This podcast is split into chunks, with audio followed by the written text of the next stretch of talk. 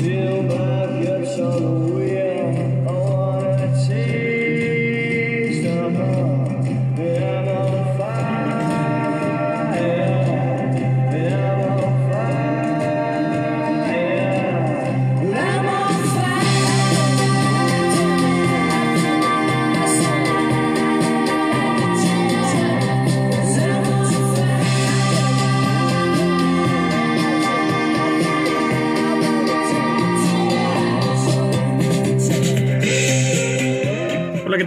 ¿Cómo están? Soy Jos Villalón y en nombre de todo el equipo presentándoles y dándoles la bienvenida a un nuevo capítulo del Free Hit Podcast, el podcast más cabrón del Fantasy Premier League en español.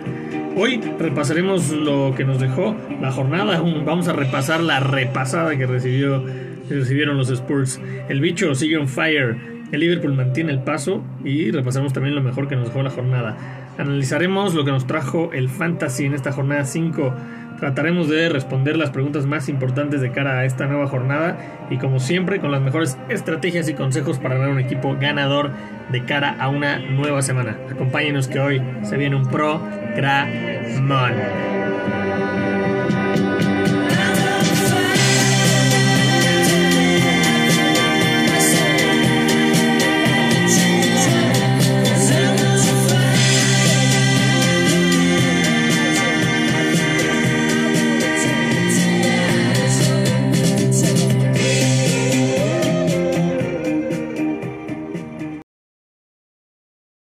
Y para hablar, para hablar de todo eso, para hablar de lecciones aprendidas o no, para hablar de todo lo anterior, hoy me acompañan dos, dos grandes invitados. Hoy, hoy se nos cayó el birdo, quién sabe por qué cuando a los jugadores o a los compañeros les va mal en Fantasy no nos acompañan, se acabó la racha del birdo. Pero hoy tengo conmigo al abuelo Vite. ¿Cómo estás, abuelo? Te extrañamos la semana pasada que tocó hablar profundo del, del, Tottenham, ahora negativamente. La última vez que estuviste hablamos bien. Y te, yo, bueno, no voy a decir te escondiste, pero no nos acompañaste la semana pasada que tocó hablar mal, abuelo. ¿Cómo estás? Correcto, nada de esconderse. Aquí estamos dando la cara con un 3-0 aplastante a lo que ya llegaremos, ¿no? Pero muy bien, Jos, un gusto saludarte. bienvenido, bienvenido, abuelo. Y del otro lado tenemos a Cervantes, que intentara no burlarse demasiado del Tottenham. Bienvenido, Cervantes, nuevamente. Antes que nada, mijos, es un gusto compartir con ustedes. Eh, desde hace tiempo quería compartir acá cabina con, con el buen Vite. Y, y nada, del Tottenham, no, no tengo palabras. Eh, ya ahondaremos ahorita en la sección, pero yo los veía muy volados, pensando que ya estaban peleando por, por entrar inclusive a Champions, pero acá siempre se dijo que, que era puro humo, ¿no? Pues sí, sí, sí, y ahora que tocas el tema y que dices que no tienes palabras, espero que las encuentres porque justo arrancamos con eso.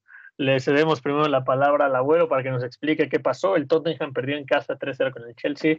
Ya lo hemos dicho, el Chelsea es un equipazo, es, un, una potencia, es un equipo muy sólido, ataca muy bien. Y el Tottenham, eh, pues, defínelo, abuelo, adelante.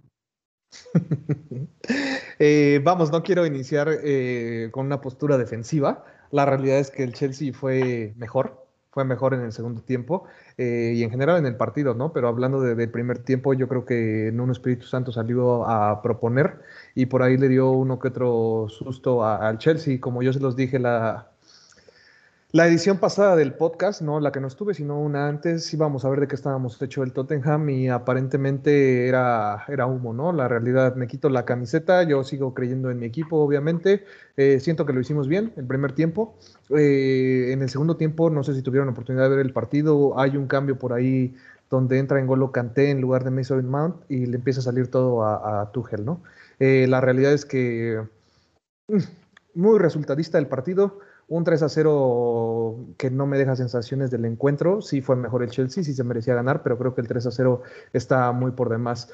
Eh, Rudiger ahí en el 3-0 hace un movimiento de delantero centro y bueno, le pega como verdadero central, ¿no? Eh, fue una coincidencia que entrara ese gol y en gol lo canté rematando no sé a dónde con la primera bola que toca y pues, mi happy fit metiéndola al fondo del arco, ¿no? Un autogol. Entonces no tengo mucho más que decir. Fue un buen gol de Thiago Silva, la verdad es que dio un partidazo, eh, pese a su longeva edad, ¿no? Pero bueno, Eh, no hay mucho más que decir. Felicidades del Chelsea. La verdad, yo siempre lo dije. Eh, en mis pronósticos estaba como campeón de la liga y bueno, para allá va, ¿no? Encaminado. Calma, calma, no, no le demos el título del Chelsea tan pronto.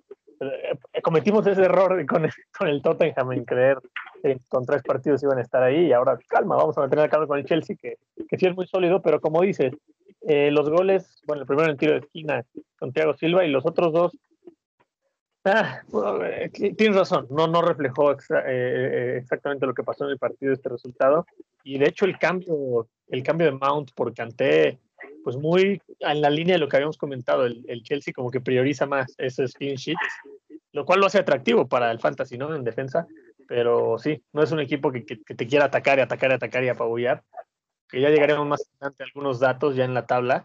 Eh, tienen los mismos, los mismos goles que, que, Liverpool, que según aquí decimos que es un equipo que sí ataca, ataca, ataca. Entonces, al final, con la estrategia de, de Tuchel, le está funcionando y le alcanzó para ganar 3 a 0 a un Tottenham que, como dices, empezó muy bien el partido. Cervantes, ¿tú qué opinas? No, la verdad es que, digo, cotorreo aparte, creo que creo que empezó muy apretado el partido. Eh, el planteamiento de, de Nuno estuvo eh, bastante acertado, leyó bien lo que venía haciendo el Chelsea, ¿no? Sobre todo les apretó un poquito, no lo salió a apretar tan arriba, sino un poquito más a partir de medio campo, eh, les complicó un poquito eh, llegar a tres cuartas partes de, de, del campo, eh, dificultando también la fluidez del balón ahí, sobre todo tapándoles e, e, esa conexión que hace un poquito Lukaku con los medias puntas, ¿no? Entonces, no es hasta que ajusta un poco Tuchel donde el partido se decanta un poco hacia el Chelsea, igual aprovechando balón parado. Entonces, creo que no es tan desfavorable el trámite del partido para el 3-0. Eh, pero, pero, eh, creo que sí pudiera ser síntoma de las diferencias un poquito de dónde vamos a ver al Chelsea y al Tottenham esta temporada, ¿no?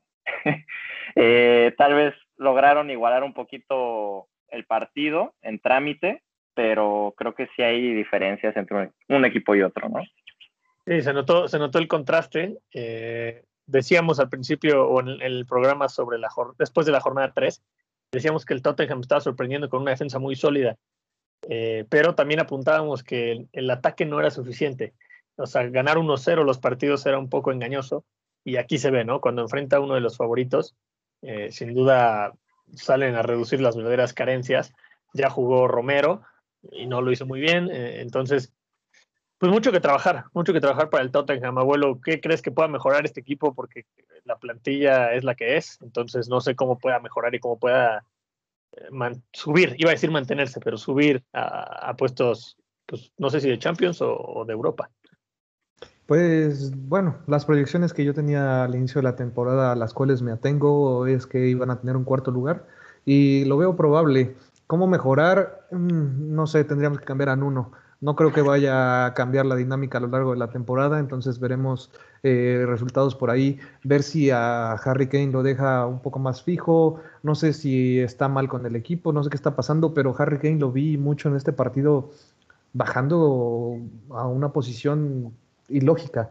No sé, era, parecía en Golo Canté del otro lado, no sé qué hacía ahí abajo en muchas ocasiones, y no es que no le llegaran bolas, no, no sé por qué estaba así desesperado o por qué jugó de esa manera Harry Kane, ¿no?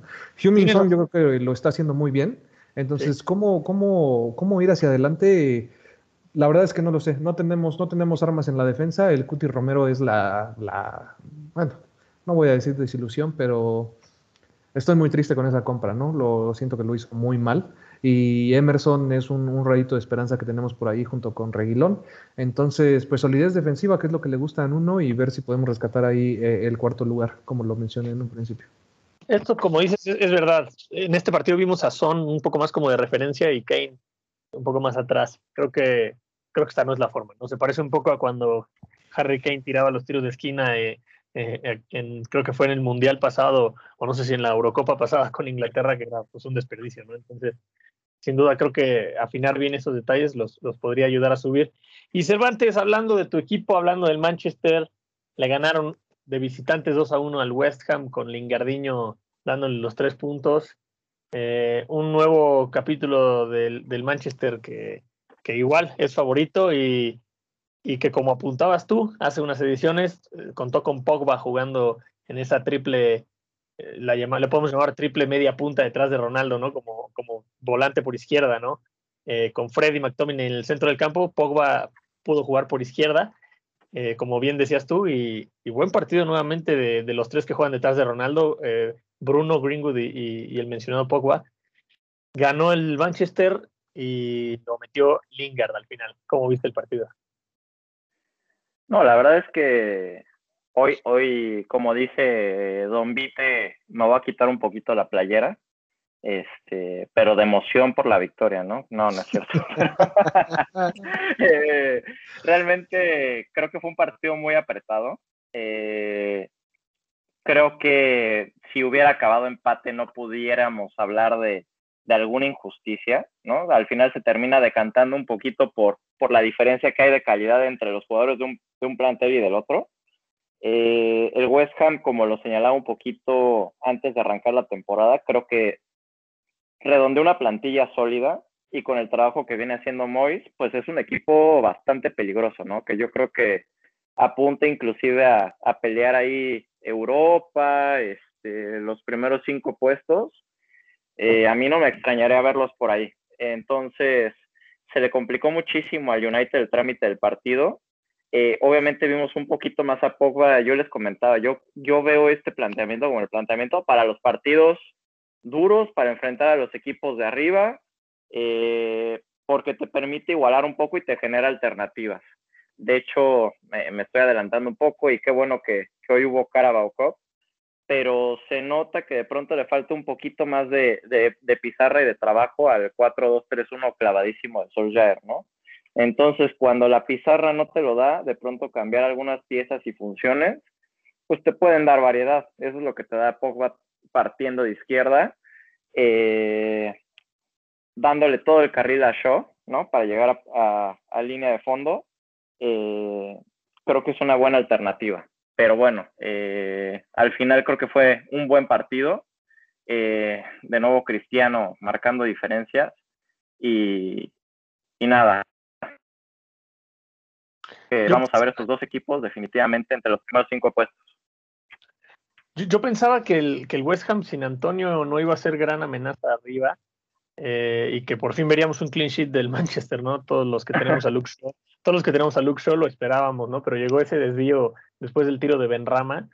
Eh, y pues no, una vez más se arruinó el clean sheet. Yo personalmente ya, ya di de baja a Luke Shaw de mi equipo. Tira una cantidad impresionante de centros y nada más no encuentra a, Cristiano eh, y, no obtiene clean sheet. Entonces está perdiéndose como atractivo el Manchester, que por el otro lado es la mejor ofensiva del torneo y tiene a un trabuco allá arriba, ¿no? Entonces entonces sigue siendo, sigue siendo atractivo, pero ahora el tener jugadores ofensivos del Manchester.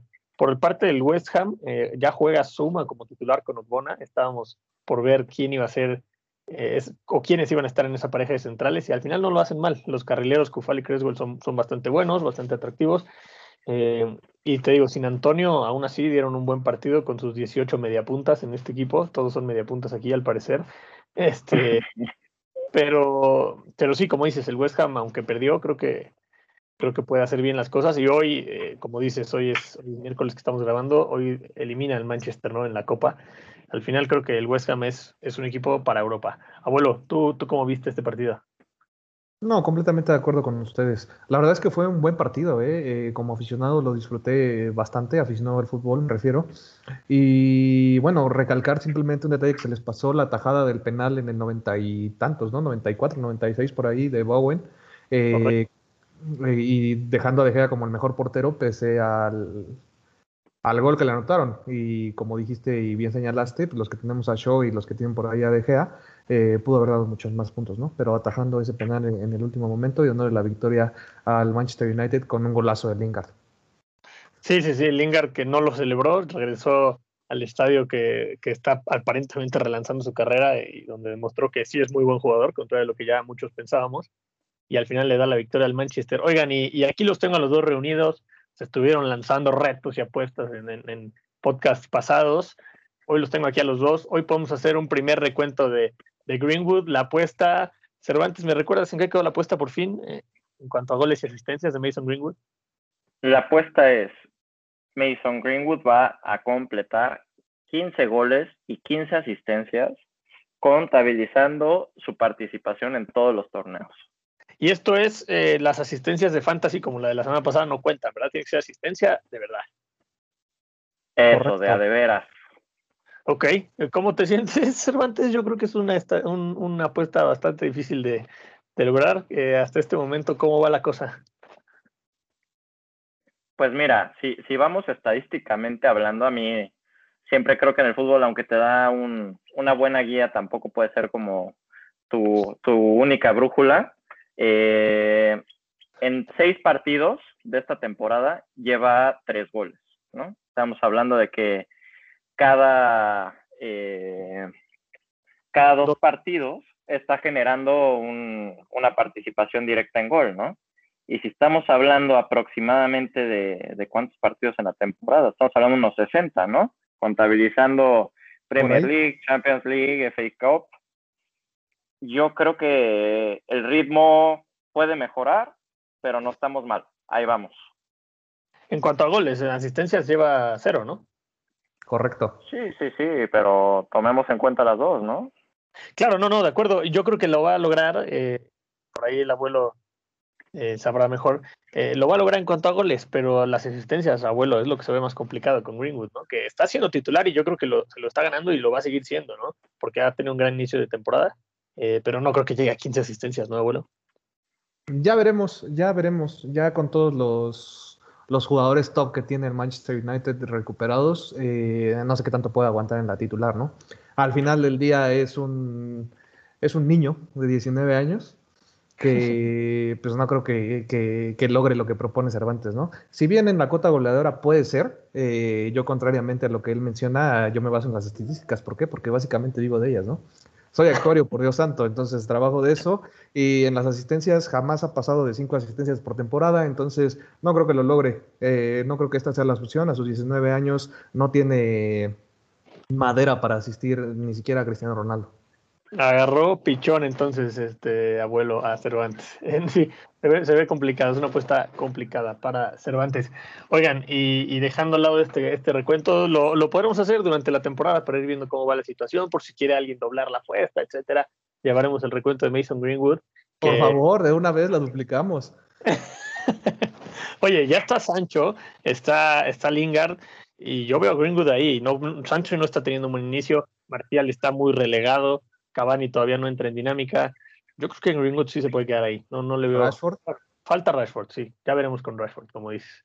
Oigan, pero bueno, pasemos al, al último partido que vamos a analizar eh, antes de, de llegar al, al bloque fantasy. Liverpool derrotando nuevamente, ganó, ganó 3-0 al Crystal Palace. Con esto, el Liverpool y el Chelsea eh, completaron las primeras cinco jornadas con los exactos mismos marcadores. No, obviamente cuando tuvieron aquel empate 1-0, pero fuera de ello, el resto de los otros cuatro partidos han quedado exactamente iguales y ya lo analizaremos en la tabla, pero van eh, eh, los dos perfectamente igual, ¿no? Hasta ahora la temporada para Liverpool y Chelsea. Y ahora derrotaron un Crystal Palace, del cual hablábamos muy bien en, en otros capítulos del podcast, y no precisamente lo hicieron mal, pero Liverpool tiene, como ya dijimos con el Manchester, muy buenas individualidades y, y al final sale avante de este tipo de partidos.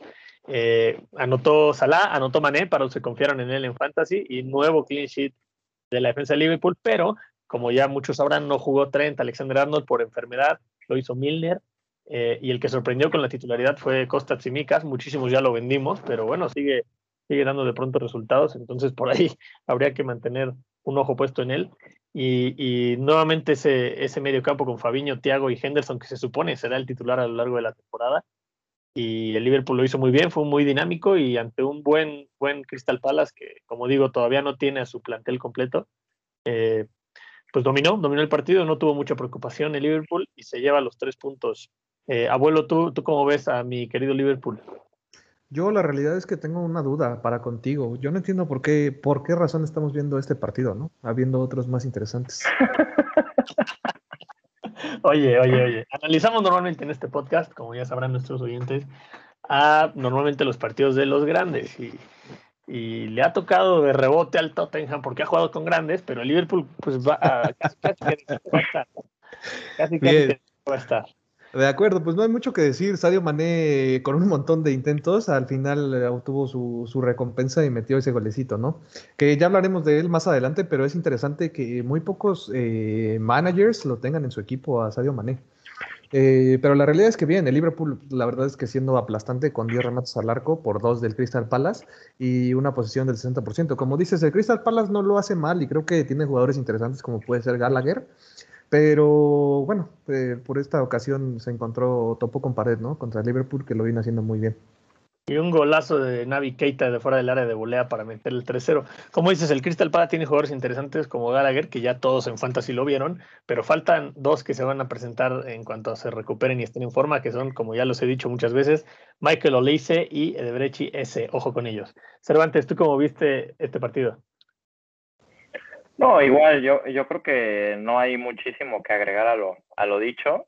Eh, Liverpool se acaba imponiendo por dinámica, eh, por, por, estructura, ¿no? Por modelo de juego, pero sobre todo por calidad, ¿no? Eh, yo sigo sin ver al Liverpool eh, aplastante de hace un par de temporadas. Eh, creo que todavía le falta ahí a Klopp responder algunas cuestiones. Igual creo que Diogo Jota no ha terminado de, de dar ese, ese salto que esperábamos tras la temporada anterior. Y creo que lo de Simicas eh, obviamente sorprende, pero también se explica mucho porque, porque hubo Champions, ¿no? Y creo que siendo el Liverpool un equipo que demanda tanto físicamente de sus jugadores, pues necesita tenerlos frescos. Y quiero resaltar otra cosa, para los que dijeron que Liverpool iba a acabar en el top 3, que yo no creo, el Liverpool es el que menos fondo de armario tiene. Y esto cuando tú, estás jugando Champions League, creo que sí te termina cobrando factura en algún momento.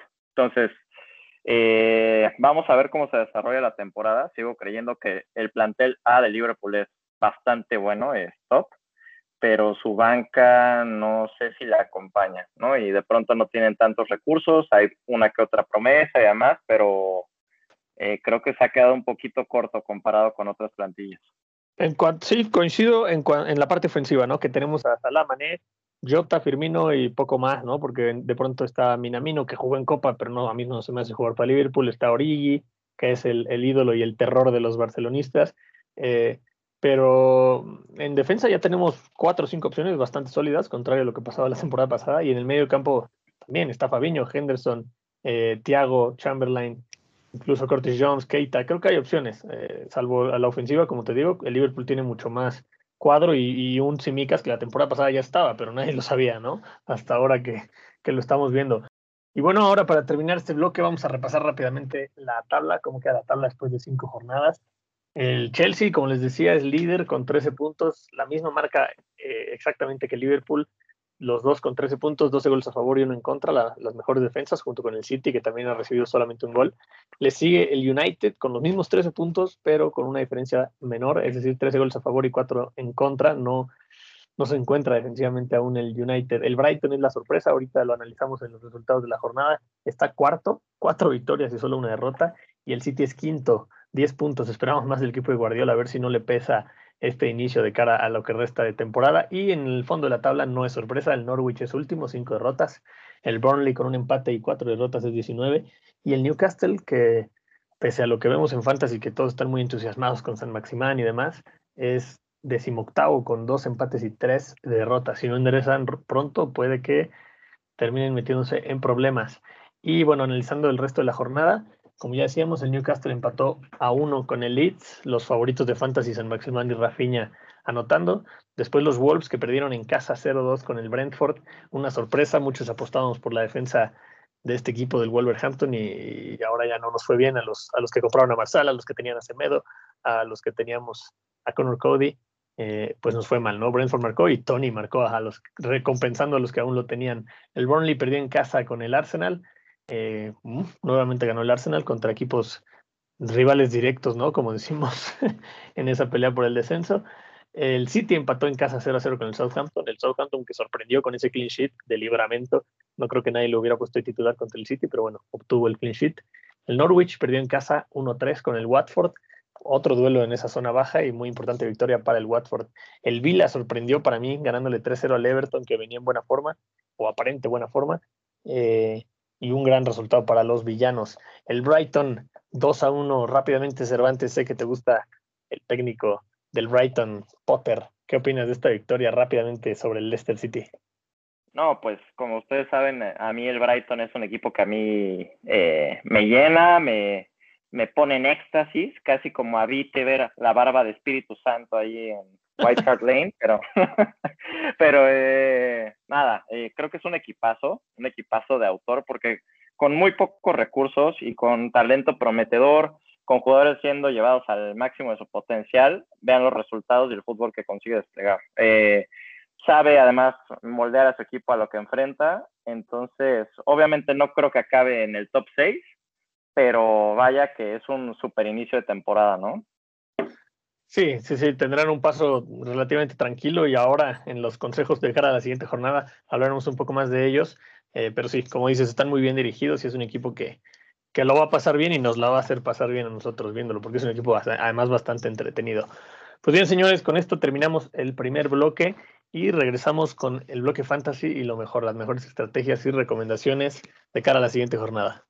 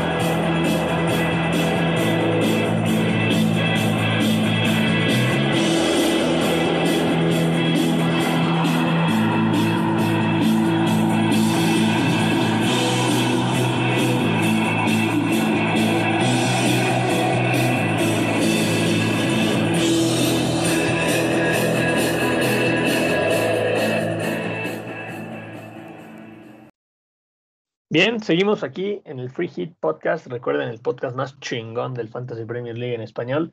Y vamos a analizar rápidamente eh, lo mejor, los mejores 11 que nos dejó la jornada 5. Eh, y tuvimos en el arco a De Gea con 10 puntos eh, en el partido que, bueno, atajó un penal, ¿no? Y yo no me esperaba tal vez un clean sheet, como ya lo comentábamos. Entonces, obtuvo puntos por atajadas y por, salvar, por eh, parar un penal. Eh, Mati Cash anotó el defensa del, Aston Villa y se llevó 15 puntos. Thiago Silva y Rudiger con 15 y 14. Ojo, yo había vendido a Rudiger, dije, lo voy a, le voy a dar unas vacaciones de dos jornadas en lo que enfrentan al Tottenham y al City y resulta que hace 14 puntos. Bueno, hay cosas que no puede uno prever, ¿no? Van Dijk con 12 puntos, Alonso, que también hablaremos de él más adelante, con 10 puntos, está esa defensa de 5 en este 11 ideal de la semana de Fantasy. SAR, eh, muchos ya lo tienen, este asset barato, me eh, anotó 15 puntos Fantasy. Salah, como siempre, presente, ¿no? 12 puntos. Martin Odegaard, para mí una sorpresa en este 11 con 11 puntos. Y Tony, que marcó y recompensó a los que todavía le tienen fe con 12. Y King, esta es una así sorpresa total, con 10 puntos. ¿Algún jugador que quieran destacar? Uno nada más, Vite, arráncate tú uno que veas así como la sorpresa o, que no lo volveremos a ver por acá?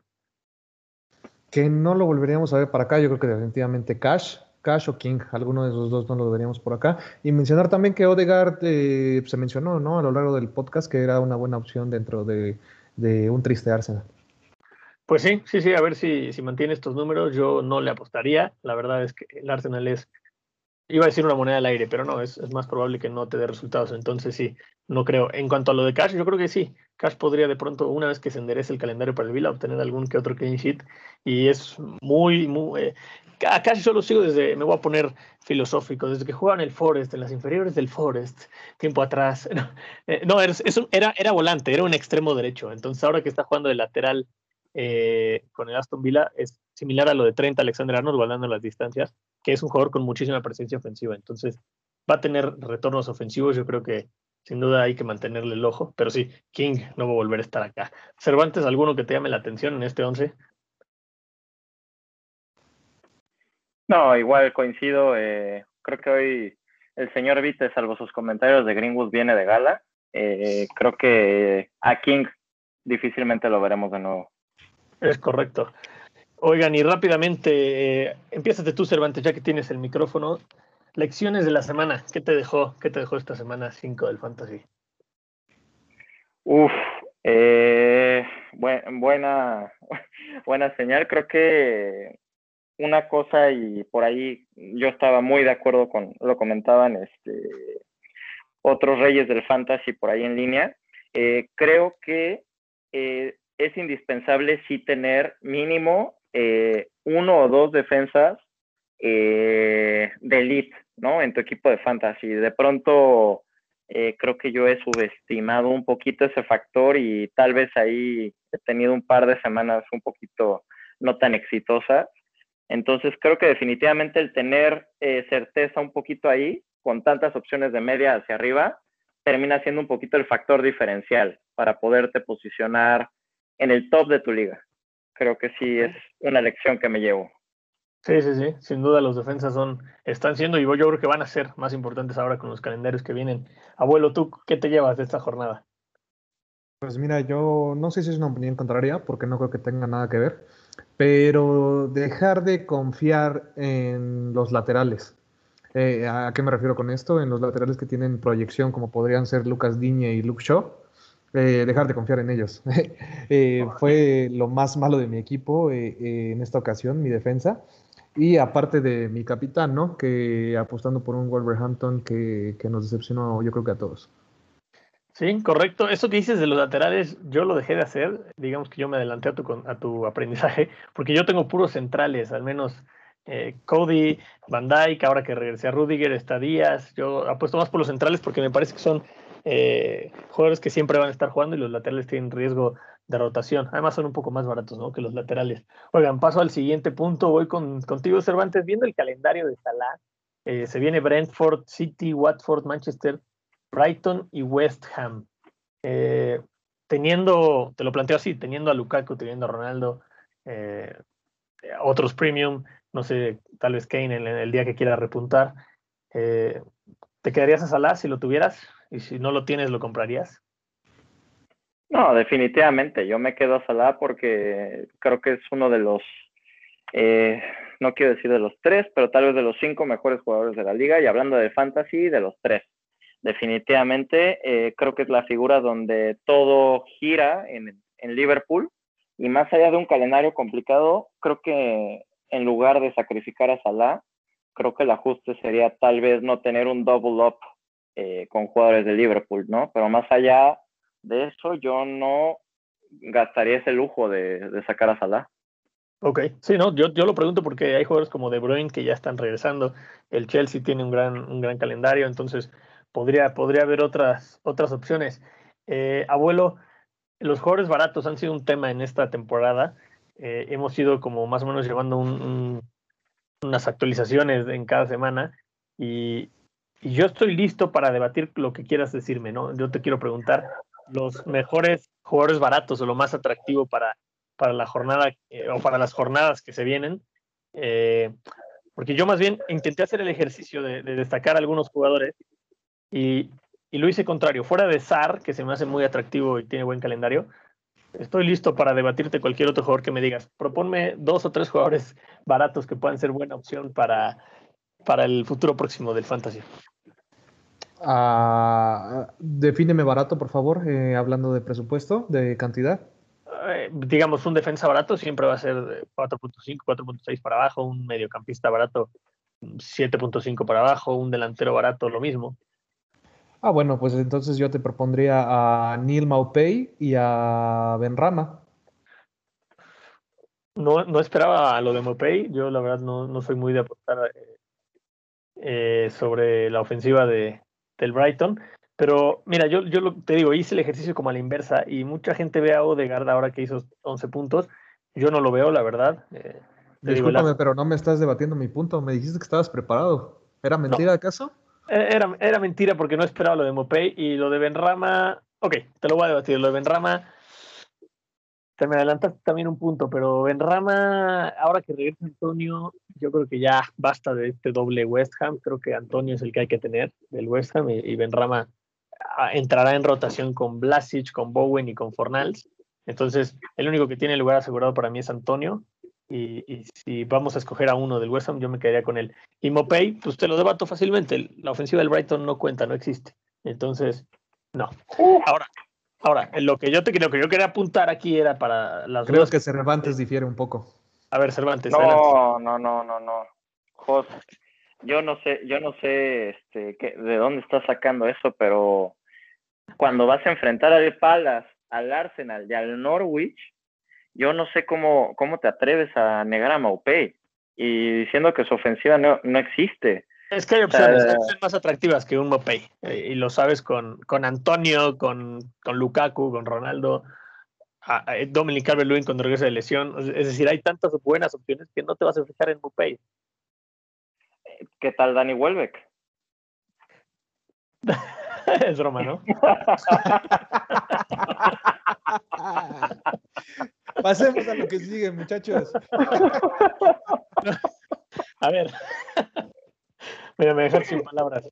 Me dejan sin palabras. Y yo nada más quería eso, recalcarles que, que muchos dirán, Tony ya marcó, volvamos al tren de Tony. Pues no, porque el calendario para el, para el Brentford se viene muy complicado. King, no, King fue una sorpresa de la semana. Eh, podrías pensar abajo en la defensa del, del Brentford lo mismo. Jansson, que, que inició muy bien. Eh, pues no, el, el calendario del Brentford se viene complicado. Y yo les quiero así dejar la pregunta. Kovacic es un jugador ob- obviamente barato y que está ganándose su lugar. ¿Ustedes lo ven eh, puntuando o lo ven atractivo para Fantasy? Es, es un jugador barato. Para Fantasy, en mi punto personal, perdón Cervantes, te robé la palabra antes que nada. Adelante.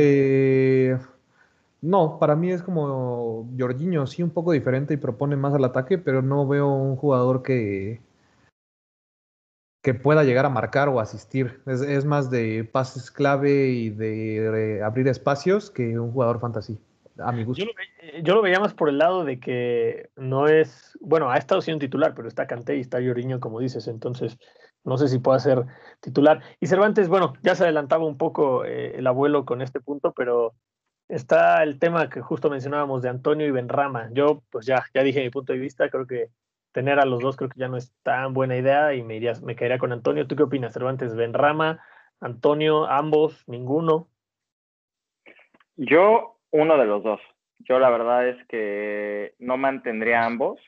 Eh, si bien saben que he dicho que el West Ham para mí es un equipo que apunta alto esta temporada, eh, no sé, también eh, la cantidad de gente que está acumulando ambos jugadores es muy alta y con la incorporación de Vlasic, que el mismo Mois lo ha dicho, creo que va a moverse un poquito más el ajedrez en esa parte de la cancha, ¿no? Igual no se ha comentado mucho hablando de jugadores baratos, eh, el inicio de temporada de Pablo Fornals es buenísimo, ¿eh? Eh, la verdad es que está totalmente asentado en el 11. Por 6 millones creo que da muy buen rendimiento. Entonces, eh, yo creo que optaría por uno de los dos. Y yo te llevaría a la contra. Yo creo que el que se va a sostener es Benrama en cuanto a puntuación. Y aunque siga jugando Antonio, yo veo difícil que mantenga ese rendimiento. Ok, ok, interesante propuesta y tendremos que estar pendientes en las siguientes jornadas porque sí, sin duda traemos esa, esa visión dividida, ¿no? A ver, a ver qué pasa con el West Ham, que empezó muy bien a la ofensiva. Abuelo, yendo contigo, no sé, no me metí a ver tu equipo, la verdad. No sé si eres de los que está subido en el tren de Shane Duffy. Mucha gente lo compró porque inició la temporada costando 4 millones y ahora ya subió y creo que está ya en 4.3. Este defensa del, Brighton, hemos hablado bastante del Brighton hoy. Eh, ¿Cómo ves? Eh, mantener- ¿Ir por Duffy con todo y que ya subió de precio, sigue siendo barato? Eh, ¿O dejar que ese tren se, termine descarrilando y no subirte ya que es tarde? ¿Cómo, cómo ves? Eh, vamos, yo creo que estás a tiempo, no creo que sea tarde hoy por hoy. Sin embargo, eh, mm, después de esos tres partidos que tiene el Brighton se ve, se ve complicado. Y bueno, tres tomando en cuenta que está el Arsenal, ¿no? Entre esos tres próximos, entonces puede ser que le marquen.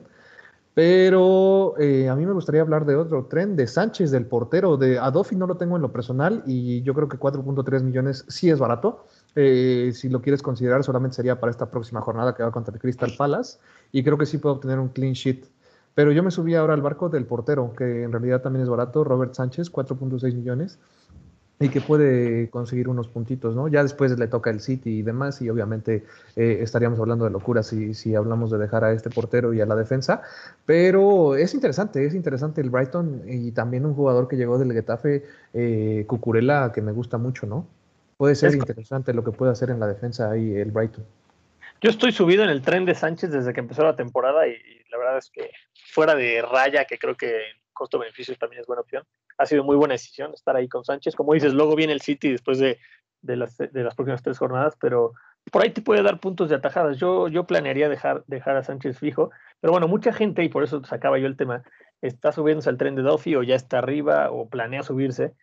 Pero yo quiero recordar algo que creo que comenté, no sé si contigo, pero lo comenté hace dos o tres programas y hoy jugó en Copa, el gran, creo que ya, fue con tu hermano que lo comenté. Eh, regresa Lamptey, eh, que era una maravilla en Fantasy hace pues, ya casi un año, en diciembre que se lesionó, Correcto. y ya va, a regresar, y cuando él regrese a ocupar quizás ese puesto de carrilero, al que veo metiéndose de central es a Beltman, eh, y entonces ahí creo que ya Duffy no tendrá lugar. Yo veo, ya me corregirá Cervantes, el amante del Brighton, Lamptey será carrilero, Beltman, Dunk y Webster están arriba de Dunk, de Duffy, perdón, en, en la central, y el otro carrilero sería Cucurella o Bourne, que era la apuesta extraña de Potter. Pero yo veo que en las próximas semanas eh, Duffy ya no va a tener lugar. Entonces, los que estén planeando entrarle a este tren de Shane Duffy porque es barato y porque juega y porque obtiene clean sheets y retornos ofensivos, yo no creo personalmente que le quede mucha vida a este jugador Cervantes. ¿Estás de acuerdo conmigo o estoy diciendo una burrada? No, eh, creo que estoy parcialmente de acuerdo contigo en el sentido de no sé qué tanto alto retorno pueda seguir dando Duffy. Yo creo que se pudiera mantener un poquito más allá, por encima tal vez de Webster, no lo sé. Eh, también eh, jugándole un poco al adivino, pero definitivamente eh, al regreso de Tarik Lanti, eh, creo que está cantado que Cucurella y Lanti van a jugar eh, por, por las bandas, ¿no? Eh, y justamente me ganaste el punto. Yo creo que por ahí buscaría, para quien busca darle un poquito de vuelta al tema del Brighton, este, irme por Lamptey. Yo personalmente desde un principio he tenido a Duffy, eh, inclusive jugué mi wildcard y siempre ha estado Duffy antes y después de, eh, porque es una, porque es una opción muy barata y porque sorprendentemente ha dado buenos retornos, ¿no? Pero si, si de ahí me preguntas a, uy, yo cantaba que, que fuera a dar estos resultados, la verdad es que yo también te estaría mintiendo. No, y, bueno, yo, yo más bien digo y veremos en las próximas jornadas a ver si Duffy se mantiene en el cuadro titular. Si se mantiene, podrá seguir dando retornos, claro que sí. Oye, y bueno, ya que estamos contigo, Cervantes, Marcos Alonso, la tómbola de Tuchel que lo hablé la semana pasada con Ilvirdo en el programa anterior. Eh, Marcos Alonso es un caso porque pues muchos lo veíamos como el titular mientras Chilwell agarraba ritmo de, lo que le faltó en pretemporada, pero por cómo está jugando, los resultados que está dando, eh, parece que es el titular seguro. Por lo menos este fin de semana lo va a hacer porque Chilwell fue titular hoy en la Copa, eh, que el Chelsea venció en penales a Aston Villa, por cierto, y eh, jugó Chilwell, entonces Marcos Alonso seguramente iniciará el fin de semana. Y más allá, yo creo que ya le ganó el puesto, ¿no? Cervantes, ¿cómo ves esta pelea y esa tómbola de Tuchel que a veces puede ser impredecible? No, bueno, ha, sorprendido, eh, pero personalmente eh, y justamente a la inversa de tal vez de Kovacic, a mí Alonso creo que es un jugador que rinde en fantasy, pero que en vida real no creo que, que sea tan efectivo o tan lúcido, ¿no? Definitivamente creo que Ben Chilwell te da muchísimas más eh, alternativas. Eh, un punto extra de calidad en la banda izquierda simplemente ha sido cosa de tal vez permitir un poquito que coja ritmo, que gane rodada esta temporada, pero yo no creo que Marcos Alonso llegue como titular a diciembre, sinceramente. Eh, obviamente no, no lo puedes quitar así, y menos cuando ha dado un buen rendimiento, pero para el planteamiento de Tuchel y lo que le gusta mostrar con este Chelsea, eh, de pronto creo que sí te da muchísimo más Chilwell que Marcos Alonso, que es alguien que se siente un poco más cómodo llegando a creando y desbordando personalmente, ¿no? De hecho, le falta ese puntito de velocidad. Ok, veremos, veremos entonces también qué pasa con, con Marcos Alonso y Chilwell, otro caso que sería interesante eh, ver cómo avanza en las siguientes jornadas. Abuelo, de cara a la, a la jornada 6, eh, ¿qué partidos crees que sean los ideales para, para observar y para obtener jugadores? Hay algunos muy marcados, ¿tú qué propones? Sí, y aparte de muy marcados hay partidos interesantes, ¿no? También. Pero de los muy marcados yo diría que de Liverpool, eh, el Everton y probablemente eh, estamos hablando de un número en específico de partidos, o me puedo aventar cuatro. No, no, como tú quieras. Bueno, pues el Leicester puede ser por ahí, que yo personalmente no lo tomaría en cuenta porque no tengo ningún jugador de Leicester, pero va contra un Burnley que está jugando muy mal y que probablemente va a descender esta temporada. Y eh, del Manchester United. O sea, Manchester contra el Villa sí puede generar buenos retornos ofensivos. Everton contra el Norwich, ahí está marcadísimo, ¿no? Ah, Yo nunca apuesto por Diñe, pero los que lo tienen, aguántenlo por esta jornada, porque se puede venir un clean sheet y algún retorno ofensivo.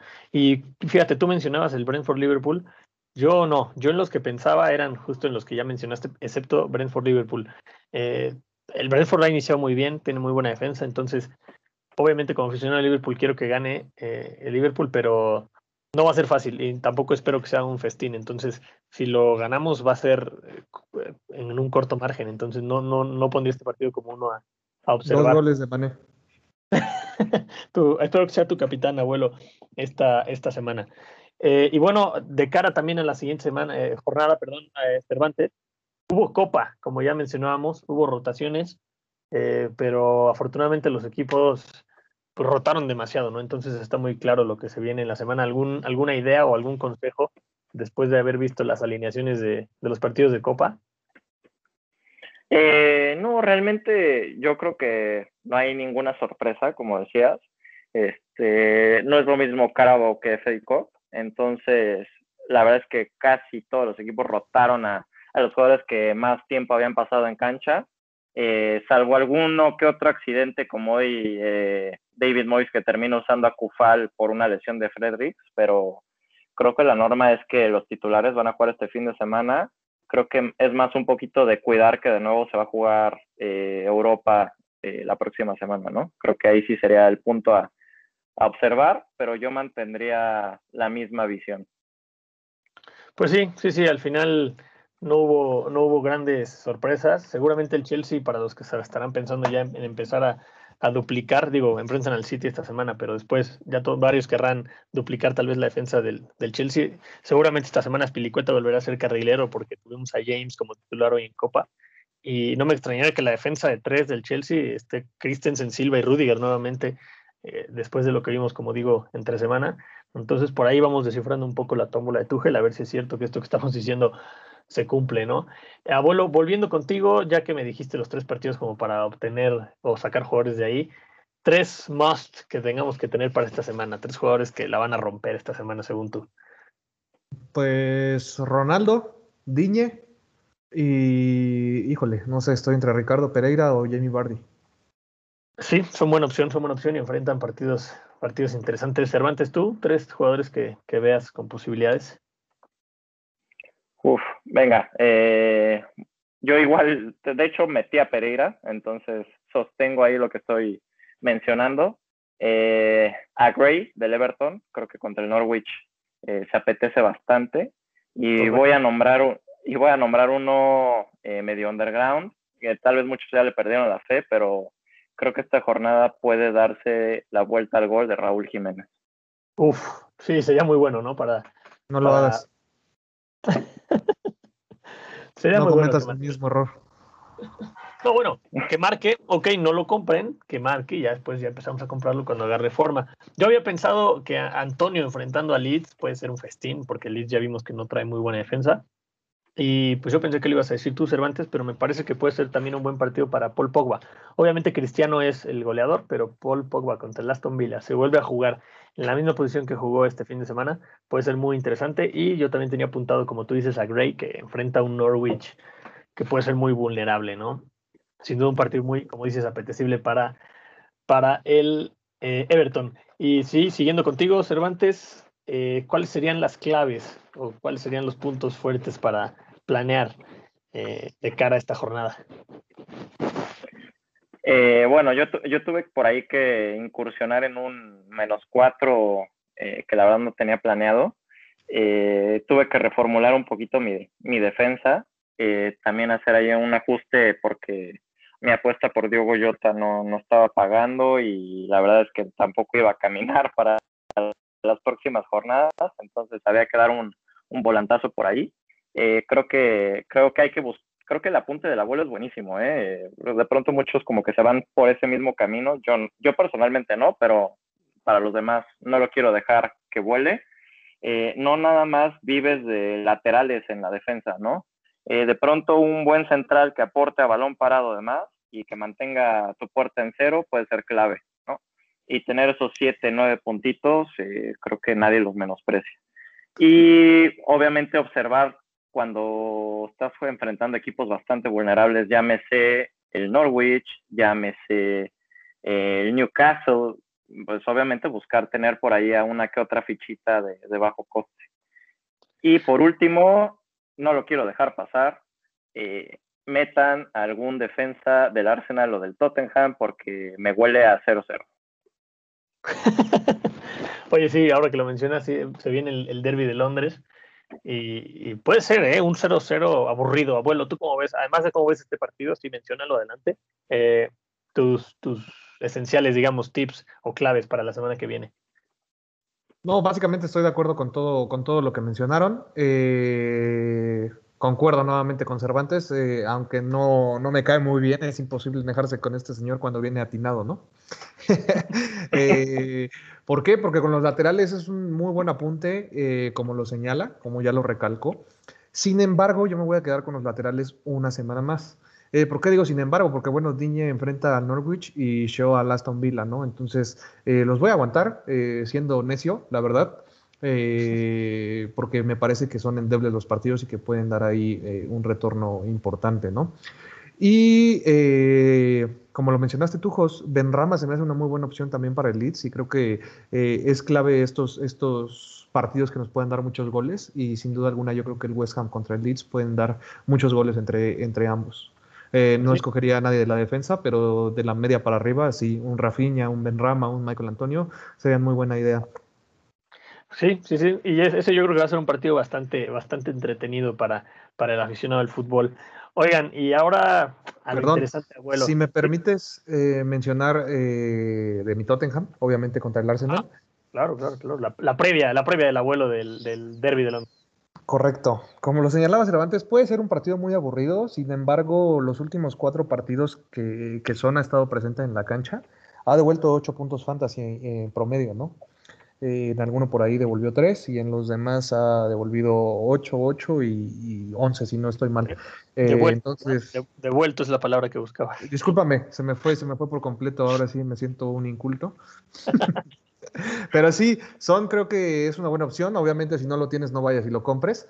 Eh, pero creo que puede ser ahí interesante por ahí un 1-0 del, Tottenham, un 2-0, pero no veo al Arsenal marcando. Entonces, yo también cuento con Reguilón. Yo creo que va a ser una clean sheet eh, porque el Arsenal no, no, trae en este momento, ¿no? Y con uno Espíritu Santo, pues eh, es probable que, que sea un cero en la portería, aunque pues no les recomiendo ir a comprar activos del Tottenham porque pues no es un partido 100% seguro, ¿no? Como lo viene siendo el Everton contra el Norwich. Ok, sería entonces, si ya los tienes, pues los podrías mantener, ¿no? Pero Como titulares, exacto. Sí, sí, pero tampoco es ir a comprarlos, ¿no? Si sigues teniendo a Reguilón, que yo creo que ya a esta altura ya no, eh, pues ya, dale la confianza un partido más y después, y después vemos.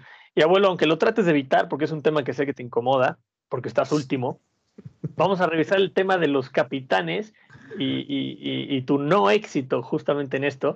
Eh, antes de que me digan su capitán para la siguiente jornada, repasamos rápidamente esta tabla que llevamos. Recordemos, como cada programa, el fin de esta tabla es, es ejemplificar y, enseñar, bueno, no, no quiero decir enseñar, suena muy soberbio, ¿no? Pero dar ejemplo de cómo la elección del capitán puede ser un diferencial enorme en este fantasy y como tal lo refleja la tabla, por ahora sigo liderando yo con 112 puntos de capitanes. Esta semana fue Salah que me dio 24. Ilvirdo igual se fue con Salah y está, estoy yo con 110, 112 y él con 110 como líderes de esta tabla. Eh, Cervantes aparece en tercer lugar con 92 puntos. Esta vez apostó por Ronaldo, le dio 12 puntos. Igual con Ronaldo estuvo Emma Vite, que está cuarto con 68 puntos de capitanes. Y en el fondo, muy en el fondo, Sasa nuestro querido Sasa, que ya ni nos acordamos de su voz, hace mucho no se pasa por el podcast, está con 52 puntos. Jesús eh, le dio solamente 4. No lo culpo, Jesús había estado jugando muy bien. Y el abuelo, que apostó por Raúl Jiménez, por eso decía hace un rato, no lo hagan, no lo hagan. Su capitán, Raúl Jiménez le dio 4 puntos, está en el fondo de la tabla de capitanes con 50. Ahí lo tienen, la diferencia entre, digamos, yo que voy liderando esta tabla con el abuelo son 62 puntos, que en fantasy son un mundo y esto es solo de capitanes. Entonces, elijan bien a su capitán, piénsenlo bien Y ahora sí, pensándolo bien, díganme, empezando si es por ti, Cervantes, ¿quién será tu capitán de esta jornada? ¿O a quién Ronaldo. Ronaldo, sencillo, rápido. Ronaldo, no, eh, directo contra el Vila. Eh, yo no creo que el United se vaya en blanco en la, en la portería, sinceramente, pero sí veo un 3-1 por ahí al United y mínimo un gol va a marcar. Trae un ritmo bastante fuerte cristiano, callando a los pocos detractores que dudaban de qué tanto iba a rendir ahora en su vuelta, que si ya estaba acabado. Bueno, vaya, vaya pepinitos, ¿no? Que está clavando. Entonces, creo que va a ser un gran fin para Cristiano. Ok, sí, yo también voy con Cristiano, justamente. Digo, hay, hay alguna que otra opción por ahí. Eh, Antonio, podemos ya volverlo a considerar, pero yo también iré por Cristiano. Abuelo, ¿cuál será tu diferencial, capitán? O ya te vas a ir por algo un poco más tradicional, Dino. Mm, pues es un poco ambos, tradicional y diferencial. Ya creo que no creo que mucha gente lo vaya a elegir. Pero si es un premio en esta ocasión, me voy a ir con Romelu Lukaku. Ok, bien, no, bien, bien. A, a, ver si ahora sí te responden los capitanes que sí te han quedado mal esta temporada. Lo de Lukaku, digo, enfrenta al City, ¿eh? eh yo, yo lo tengo en mi equipo, no lo, no lo había considerado. Estaba yo entre Salah, Cristiano y, y Antonio. Pero sí, Lukaku sin, sin, duda puede ser un fixture proof. Entonces, pues ojalá. Que haya suerte, abuelo. Señores, con esta, con esta tabla, con este recuento de los capitanes, cerramos un nuevo capítulo del Free Hit Podcast. Y pues muchas gracias una vez más a ustedes por, por pasarse. Gracias, abuelo. No, hombre, Jos, muchas gracias a ti. Siempre es un placer compartir mesa con ustedes. Ay, ay, ay, abuelo. Gracias, gracias a ti, Cervantes, una vez más por pasarte en este programa. No, gracias a ti, Jos. Gracias al detestable de Don Vite, con todo y su soberbia, pero también se le agradece. Pero yo nada más quiero ya que no se presentó Emma, que fue un no-show para sus picks, yo me voy a aventar uno. A ver, venga, venga, bienvenido. Métanle al under 1.5 en el Arsenal Tottenham. Under 1.5. Esto es un chiste, Jos. Por favor, termina el podcast aquí. No, no, Vámonos. No. No, yo le voy a meter, le voy a meter ahí la quincena. Sí, sí, seguramente. Espero, espero el pantallazo. Muchas gracias, ¿eh? los escuchamos en próximas ediciones. Y bueno, de mi parte, agradecerles, agradecerles que se hayan quedado hasta acá, eh, hayan llegado al final del capítulo, una nueva edición del Free Hit Podcast, por seguirnos escuchando, seguirnos apoyando y les recordamos, nos pueden seguir en Twitter en arroba de Free Hit Pod. Sus retweets y likes nos ayudan un montón. Síganos eh, compartiendo en sus grupos de fantasy y ayúdenos a seguir creciendo. Éxito en esta nueva semana.